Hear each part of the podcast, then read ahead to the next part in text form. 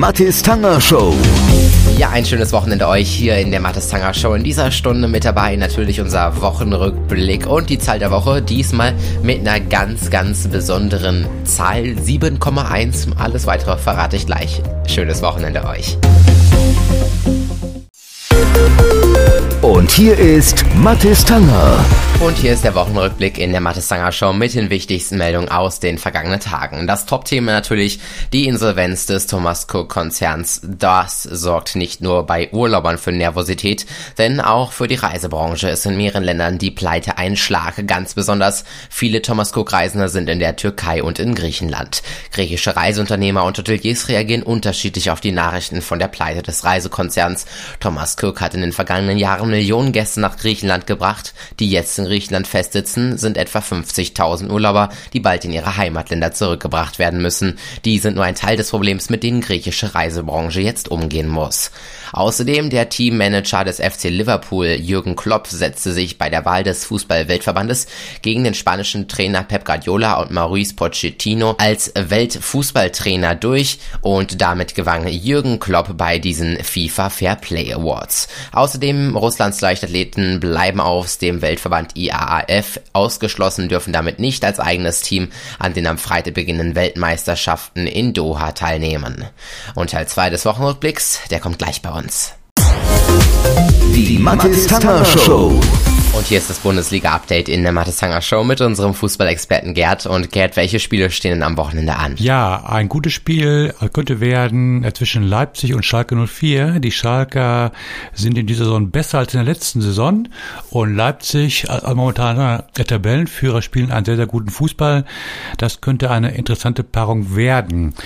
Interessant ist auch, wie sich Dortmund schlägt gegen Werder Bremen. Dortmund hat am letzten Wochenende äh, zwei Punkte liegen lassen und die Bremer haben in den letzten Jahren eigentlich immer als gut gespielt in Dortmund. Also das ist auch eine interessante Partie. So viel zu den Spielen, die an diesem Wochenende anstehen. Danke, Gerd, fürs Gespräch. Ja, gerne. Die Mathis Tanger Show. Und hier ist die Zahl der Woche in der Mathis Tanger Show und unsere Zahl der Woche lautet 7,1.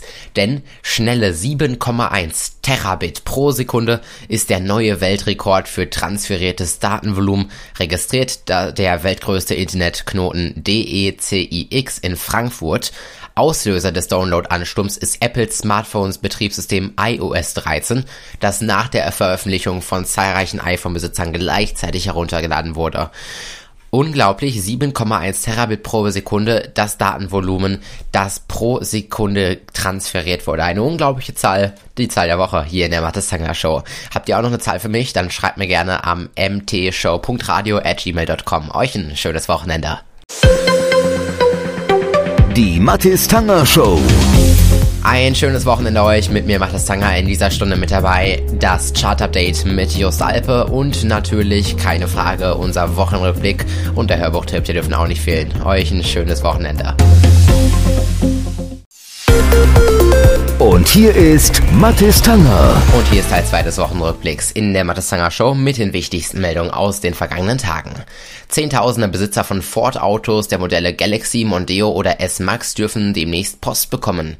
Der Hersteller wird den Fahrzeughaltern mitteilen, dass bei ihrem Wagen die Gefahr besteht, dass um den Minuspol der Batterie ausgetrennte Batteriesäure austritt. Und das könnte dazu führen, dass der Sensor des Batterieüberwachungssystems ausfalle, weswegen wiederum sich die Materialien in dem Bereich so stark erwärmen könnten, dass sie sich entzünden. Nach Angaben eines Fortsprechers kann das möglicherweise auch bei geparkten und unbeaufsichtigten Autos passieren. Betroffen seien Fahrzeuge aus dem Produktionszeitraum von 13. Februar 2014 bis zum 11. Februar 2019 aus dem Werk Valencia in Spanien. Laut Kraftfahrtbundesamt ist als Abhilfe des Ein der Einbau eines Zwischenkabelstrangs mit Sicherung vorgesehen. Weltweit sind rund 320.000 Pkw betroffen. Und angesichts massiver Schäden durch Trockenheit und Borkenkäfer in deutschen Wäldern hat Bundesagrarministerin Julia Klöckler Nothilfen angekündigt. Von Bundesseite seien nach jetzigem Verhandlungsstand in der Regierung zusätzliche 547 Millionen Euro in den kommenden vier Jahren zu erwarten. Das sagte die CDU-Politikerin zum Auftakt des Nationalen Waldgipfels in ihrem Ministerium in Berlin. Und das war der zweite Teil des Wochenrückblicks hier in der Mattes Show.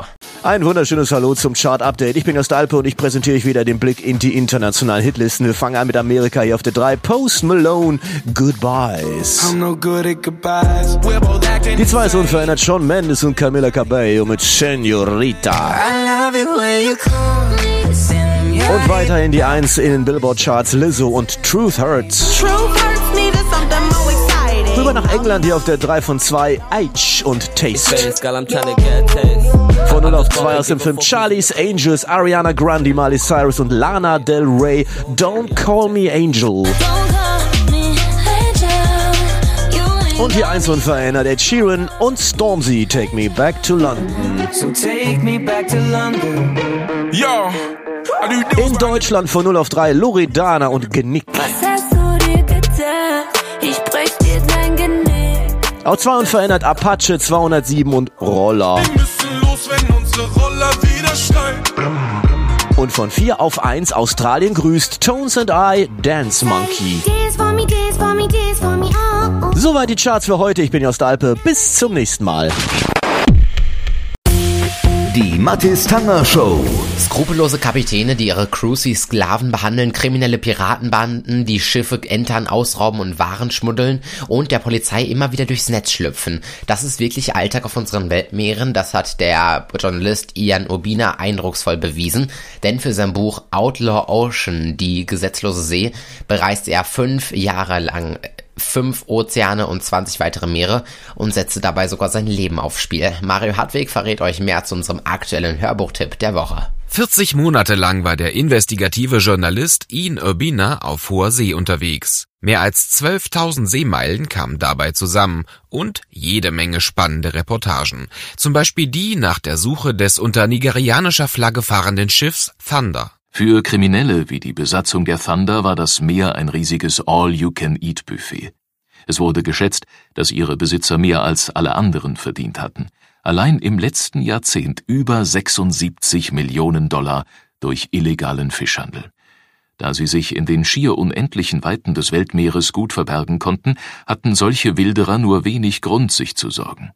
Abseits vom Land waren die Gesetze so trüb und undurchsichtig wie die wässrigen Grenzen. Außerdem hatten die meisten Regierungen weder die Ressourcen noch Interesse daran, hinter ihnen herzujagen. Erst als Ian Urbina mit der internationalen Meeresschutzorganisation Sea Shepherd die Thunder in einem 110 Tage andauernden Katz- und Maus-Spiel verfolgt, kommt Bewegung in die Sache. Denn eines Tages setzt der Kapitän der Thunder, Cataldo, einen Notruf ab. Unterstützung benötigt, Unterstützung benötigt, rief Cataldo über Funk. Wir sinken! Die Thunder sei mit etwas kollidiert, erklärte er, möglicherweise einem Frachtschiff. Das war eine unglaubwürdige Behauptung. Abgesehen von den Sea Shepherd Schiffen hatten sich schon seit Tagen keine anderen Schiffe in der Nähe der Thunder befunden. Die Mannschaft der Thunder ließ mehrere Rettungsboote ins Wasser und kletterte hinein. Ein Mann rutschte aus und fiel ins Meer, zog sich aber selbst wieder ins Boot. Nur Kapitän Cataldo weigert sich noch stundenlang, das sinkende Schiff zu verlassen. Warum, wird aber später ziemlich schnell klar. Der Frachtraum war ungefähr zu einem Viertel voll mit Antarktisdorschen. Mehrere Indizien deuteten darauf hin, dass die Thunder mit Absicht versenkt worden war. Es gab keine offensichtlichen Anzeichen wie umgefallene Regale oder geplatzte Rohre, die darauf hingedeutet hätten, dass die Thunder mit einem anderen Schiff kollidiert war. Der Tank, der nur noch Treibstoff für einen weiteren Tag enthielt, lieferte die wahrscheinlichste Erklärung, warum Cataldo seine Flucht an diesem Punkt beendet hatte.